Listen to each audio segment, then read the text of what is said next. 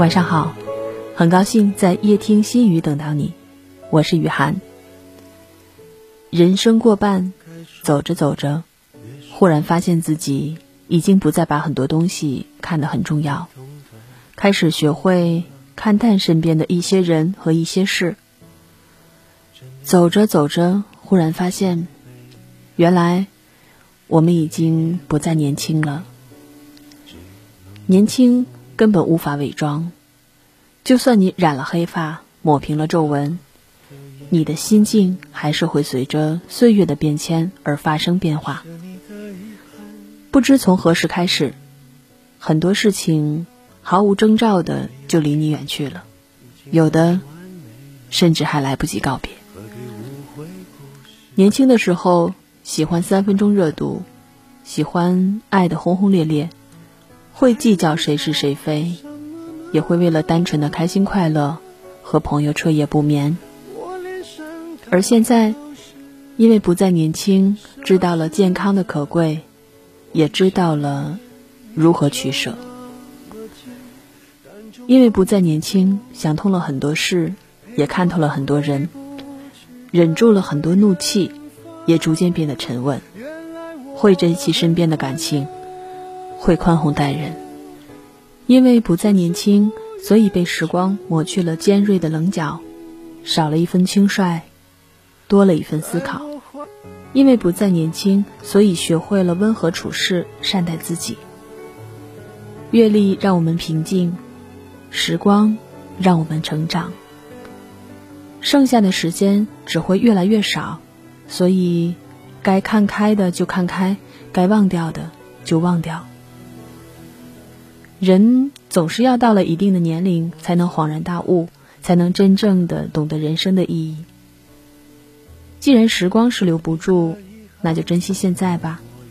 愿你长途跋涉有人陪伴，愿你眼里有光，笑里坦荡，不惧老去，享受当下。听众朋友可以关注综合广播看鹤城微信公众号，打开微信。公众号中输入“综合广播看鹤城”，点击关注，留言给我，说出您的想法或故事。每天二十一点到二十一点三十分，夜听心语都会在电波中陪伴着你，解答你的困惑，开解您的心结。每天的节目中，听众朋友都可以静静的感悟生活。每天我们都会邀请到齐齐哈尔医学院附属第二医院心理科室的专家做客直播间。聊聊关乎你我的身边故事。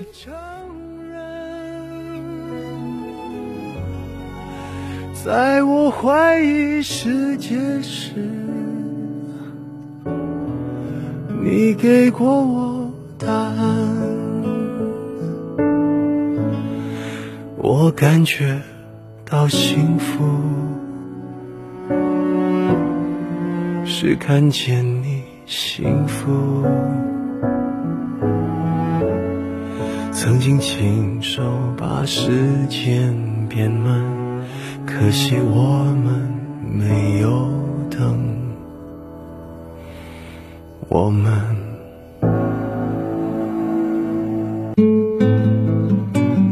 孙正海，副教授、副主任医师、心理治疗师、医学硕士，北京大学医学部优秀国内访问学者。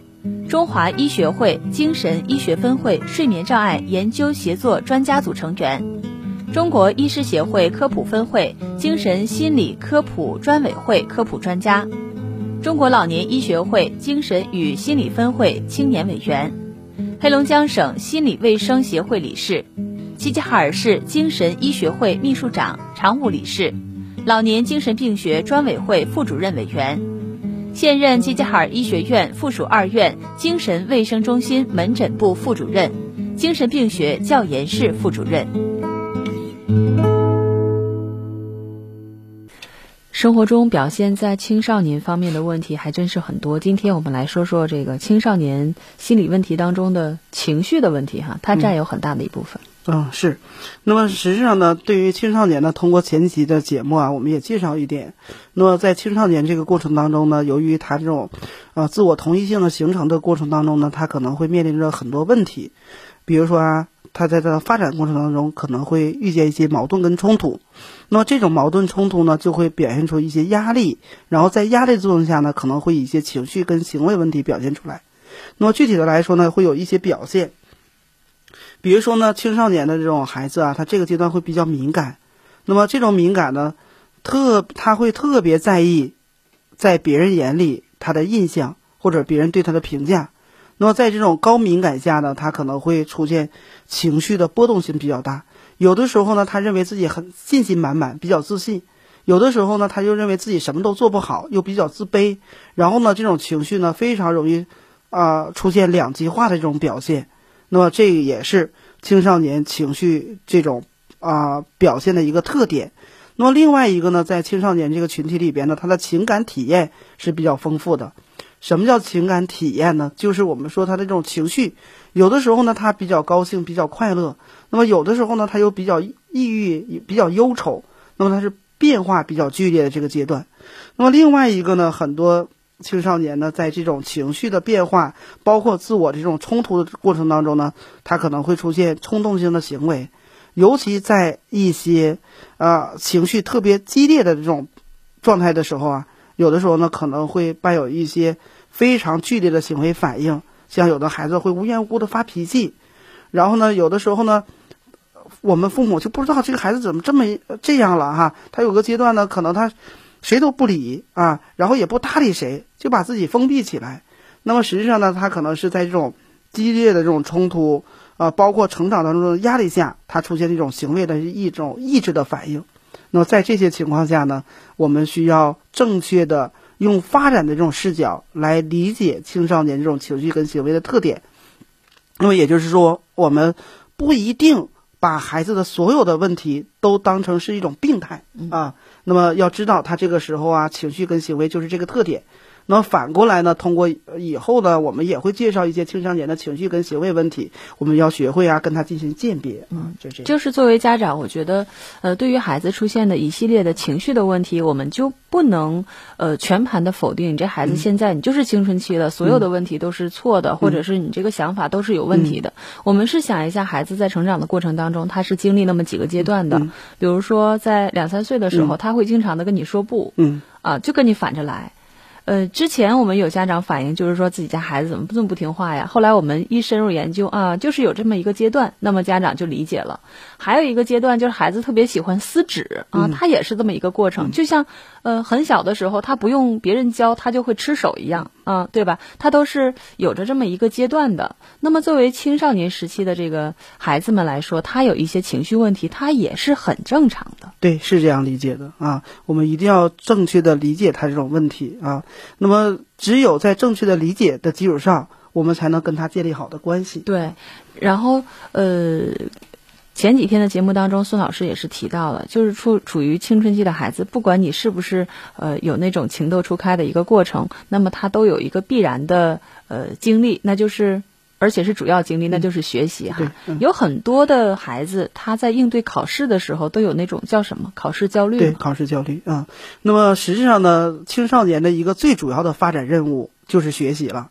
那么很多孩子在面临这种考试的时候啊，会出现啊过度的紧张、担心，然后呢对考试的情景啊会产生啊不正确的认知，然后在这种情况下呢，就会引起啊呃考试的这种发挥不理想。甚至有的孩子呢，我见过有的孩子，他在考试之前呢就会紧张的失眠，睡不着觉，然后在考试当中心慌。甚至我见过最严重的孩子，他有的时候考试的时候前一段，在考试发生的呃一段时间内，他会出现大脑空白，然后呢会影响这种孩子这种情绪，然后呢甚至影响孩子这种人格的发展跟其他的人际关系。所以说这种考试焦虑问题呢，呃在呃青少年这个群体里边呢出现的几率也比较多的。像前段时间呢，我做了一个咨询，那么实际上呢是呃是我们同事家的一个孩子，他是某个中学的，那么他学习也是很优秀的啊，那么在班级还是班长，然后呢他对自我要求又比较高，然后呢有一次考试考的就不理想，他给自己设定的目标呢大概就是要前几名，但实际上那次考试呢没达到自己设定的目标，没达到这种自己设定目标的时候，他就闷闷不乐。然后呢，他自己有微信，他把他的父母的微信屏蔽掉之后，就在他朋友圈发了一条让他妈妈看见都吓死的那一条微信，就说某一天我要再考不好的话，我就不活了。嗯，那实际上他妈妈看完这个微信就吓得不行了，就因为我们比较熟嘛，就到我那个去咨询。那么实际上这个孩子的问题就是比较突出的一个问题，对自己的这种自我期待比较高嗯啊，然后呢期望也比较高，然后呢他当这个考试一失败的时候，他就承受不了这种考试这种失败，然后呢就会担心我下次再考不好怎么办，对，就陷入这种焦虑的状态。嗯，其实我们觉得，呃，在教育孩子的这条路上，真的不太好走。嗯为什么呢？就比如说有那种孩子，嗯、对学习自身不太感兴趣，嗯对自我要求也不不是很高，嗯家长就千方百计的去督促、嗯啊，要考试了，你要考好，嗯你要考好。那么针对于刚才您列举的这个例子，这个孩子，那么家长就要给他做什么呢？其实学习真的不是我们生活当中唯一要做的事儿啊。啊，一次考好也一次考不好没有关系。是，那么实际上在我给他咨询的过程当中呢，呃，雨涵老师刚才提到的这一点呢是非常重要的一点啊。那么在以前呢有一期节目里边我也提到了，就是包括我给这个孩子做咨询当中，我也运用了这样的策略，就是要调整他的认知。嗯，实际上他的认知出现了一点问题，就是本来他是对学习特别看重，然后他认为学习好是代表着自己就很优秀。嗯，那么实际上他对自我的这种评价出现了一种问题。那么原来我们说过，我们评价一个孩子是不是好，那么按照我们习近平总书记对我们青少年这种教育的要求，要什么呢？德智体美劳。那么实际上呢，你看学习只是智力的一个衡量的一个尺度，还不全面，不一定说这个孩子学习不好，他智力上就有问题。嗯，那么有的孩呃孩子呢会把他俩等同。那么实际上呢，除了这种智力方面以外，德啊、美、体育、劳动这些方面是衡量一个孩子是否比较全面发展的一个综合的一个标准，也是比较好的一个标准。但是呢，由于这种社会文化呀，包括有的时候我们家长对孩子这种期待可能也是比较高。那么在孩子成长过程当中，很多来找我咨询的孩子，那么他之所以会对学习这么看重的一个原因，就是因为他对自己的认知评价出现问题了。所以说，针对于就像我刚才说的这个个体，我们给他做咨询的时候，就让让他重新建立一个自我的评价体系。这个评价体系包括学习在内，其他方面也都很重要。不是说你学习不好了，你就把自己全部否定了，没关系啊。你这次考试没考好，但是你体育比较好，你品德比较好，然后你其他的人际关系也比较好，然后呢，你还热爱劳动，在家里边你还主动帮爸爸妈妈干活，你还是一个好孩子。嗯，不是说我们以偏概全，然后你学习不好，你就啥都不好了。但是往往青少年这个时期，他就容易出现这种我们说情绪的两极化。嗯我们有的时候过度的自信，当我们某一方面做得很好了，我们认为无所不能。嗯，但是某一方面我们做得不好了，我们又感觉自己一无是处，恰恰是这个时期的一个孩子特点。那么针对于这样的问题，我们一定要做好引导，特别重要。那你当让这个孩子知道他这种建立重新建立一个评价体系之后，哎，他这种问题可能就会迎刃而解，他就感觉哎没事儿，我这次考试，呃没考好，不代表我很差，我依然还是班长，我依然还很好啊，嗯这个就很重要啊。对，就是说，针对于考试焦虑这样的问题，我们如果给他进行一个叫什么叫心理疏导吧，嗯也是分为几个阶段的，或者是分为几大块儿的，是嗯？，这里边呢，实际上也不算做过广告了，因为以后我们也会说这个问题啊。那么一九年，因为我有个人的呃工作微信号，嗯我的工作微信号呢，原来跟雨涵老师也说过，嗯跟咱们这个节目不谋而合。嗯咱们这个节目叫夜听心语，是吧？我那个工作微信号少了两个字，叫心语、嗯啊。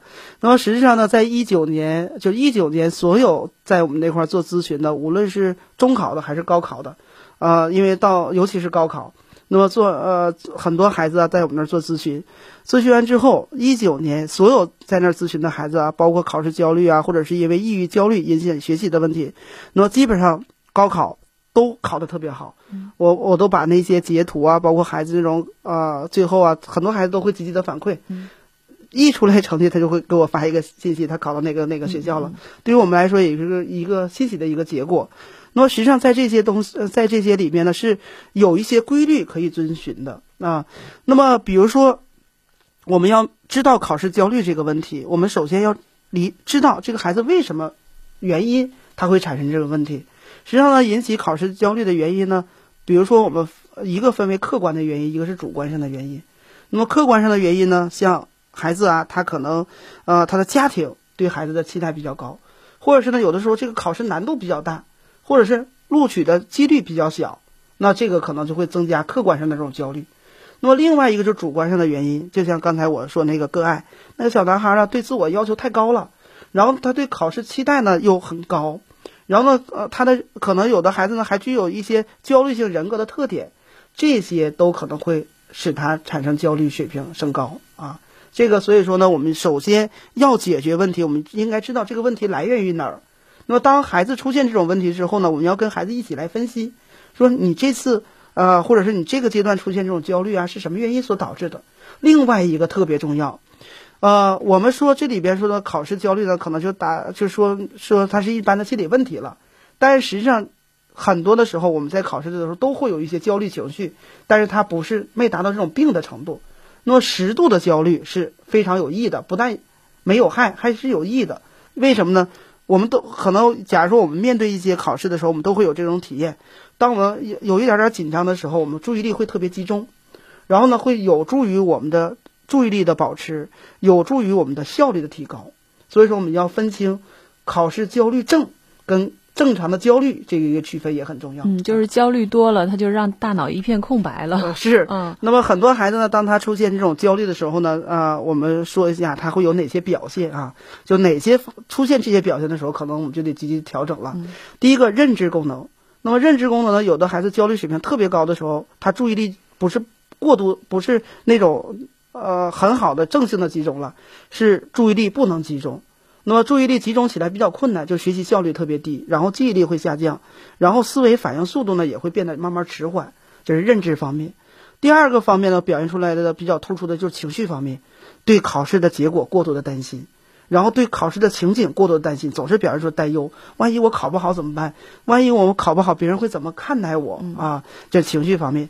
第三个，有的孩子会表现出行为方面，那就焦虑水平太高了，坐立不安，来回走。那么还有的孩子会表现出生呃生理功能方面的改变，这个比较突出。那么生理功能的改变，有的孩子一到考试之前就会心慌、失眠、睡不好觉，然后有的孩子呢会出现出汗。就是实际上出汗呢是植物神经功能紊乱一些表现，那么还有的孩子会出现尿频，还有的孩子甚至会出现腹泻，还有的孩子呢在学习压力或者考试之前的压力比较大，那么会出现呕吐，就没有任何原因，也没有消化系统问题，就是吐，这样的案例我都碰见过。就跟焦虑水平高有关。嗯，就是说我们说到这考试焦虑的这个问题哈，嗯，在平时的时候，可能家长觉得，你看这个孩子就是很要强，嗯，但真正的影响到他这种学习的时候，我们还是要外界的人为进行干预的。对，当孩子呢出现啊我刚才说的这些表现的时候，我们就要引起注意了，要对孩子有一个理解。那么，假如说在我们的帮助下，我们不能帮到孩子的时候，就要积极的寻求帮助。那么这里边呢，给大家介绍一些可可以让大家去利用的一些办法啊。比如说，第一个，我们要对考试有正确的一个认知啊。那么实际上呢，我专业上来说，我们叫心理健康教育了。那么比如说，我们要让孩子啊知道，就是如何来应对考试。包括啊，可能我有的时候啊，我们老师啊，或者是一些啊学学哥啊、学姐啊，也会提供一些建议，就是说我们怎么来有效的应对考试啊。比如说，我们先答会的啊，然后呢，再再答一些模棱两可的，然后不会的那些，我们就呃尽量就就可以了。就是要让他掌握一些应试技巧。那第二个呢，就是什么呢？当孩子出现这些。呃，焦虑水平比较高的话，假设我们在家里边能做的，那么要学会让孩子对考试有正确的理解。那么实际上，这种考试并不代表着啊，你你你会怎么怎么样，别人会怎么怎么样。但是有的孩子会特别在意这个问题，我要考不好了，爸爸妈妈会怎么说我？然后我没法对他们交代。实际上，这里边一定要进行家庭关系的调整了。假如我们平时对孩子这方面过度关注的话，就会增加孩子对这种问题的这种敏感，然后他就会动化的去想：万一我考不好，爸爸妈妈会怎么样？嗯，那他的焦虑水平一定会很高。所以说，无论是中考或者高考，在我们这儿来咨询的，我都会跟父母说一句话：父母能做的事情很简单，就是做好自己的角色。你的角色是干嘛？你先把你自己的工作干好。嗯。第二个呢，你先把你自己的情绪调整好。嗯。你想孩子本身焦虑，你比他更焦虑。有的时候父母说了没事儿，我就控制好，但是他说的是控制好，但是你一看他，他的表情可焦虑了。就特别假。对，嗯你想青春期的孩子特别敏感，有的时候你装不了啊。所以说这个时候我们首先要放松下来，孩子的情绪就自然而然会会舒缓一点。在这个基础上，我也碰见过很多了，几乎每一周到我这儿来咨询的都有这样的父母，尤其是以妈妈居多。就是爸爸在外边工作，妈妈不行了，孩子高三了，或者孩子中考了，我全职当妈妈，一半儿好一半儿不好。那么一半儿好就是什么呢？你有充足的时间照顾好孩子的起居生活啊。那不好的地方呢，有的妈妈呢会想，哎呀，孩子现在中考了、高考了，我得多管点事儿。然后每一天孩子回来的时候，我都问一问他学习怎么样，然后得问问他这考试准没准备好。实际上，你对学习这种过度的关注，就会增加孩子的紧张。所以说，我们一愿一般的面对这样的家长，我们就说做好自己的角色。一般的，假如说你的孩子，像雨涵老师刚才说的，假如说孩子他不是特别关注学习，他可能一般的很少会产生这种焦虑。对。那假如说孩子已经过度关注学习了，你千万不能再火上浇油了。那尽量的话，孩子学习的问题交给孩子，让他自己来会处来处理。然后当他有压力的时候，然后想给你倾诉的时候，你做一个倾听者。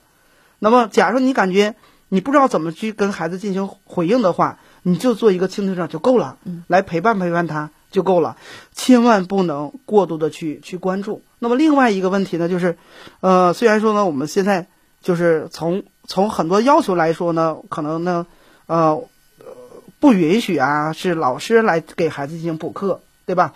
那么，但是呢，呃，有一些社会的一些机构，那么可能他不是在校的老师，他专门搞搞这些培训的机构。那么实际上，当孩子某一科特别偏的话，然后他还想寻求这样的帮助，这个时候我们家长可以给他实际的支持。实际的支持就是什么的意思？我们给他拿点钱，然后找一些相对来说比较好的师资，然后给他进行辅导辅导。当然，这个也要征求孩子的意见，孩子同意的话，我们可以这么去做。这样的话呢，就会减少这种问题的呃带来这种压力。除此以外呢，我们还能做的一件事情就太简单了，就是运动。那么运动是最有效的缓解焦虑的办法。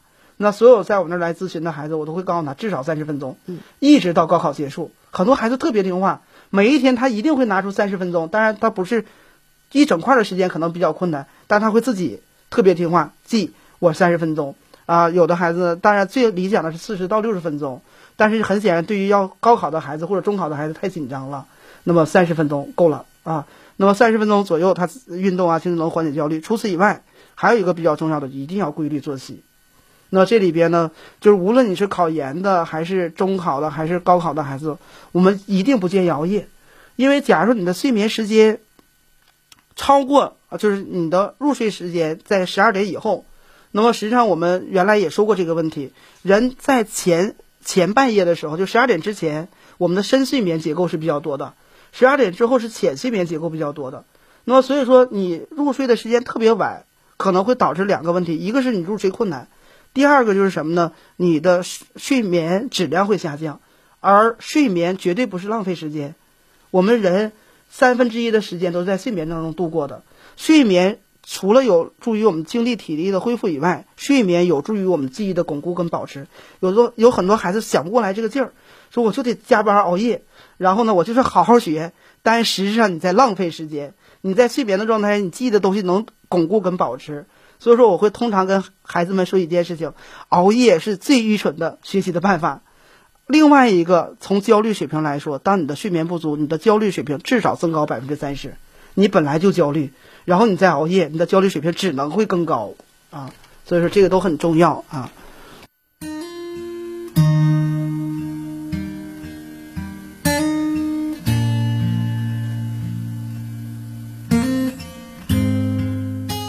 不知道你有没有过这种感觉？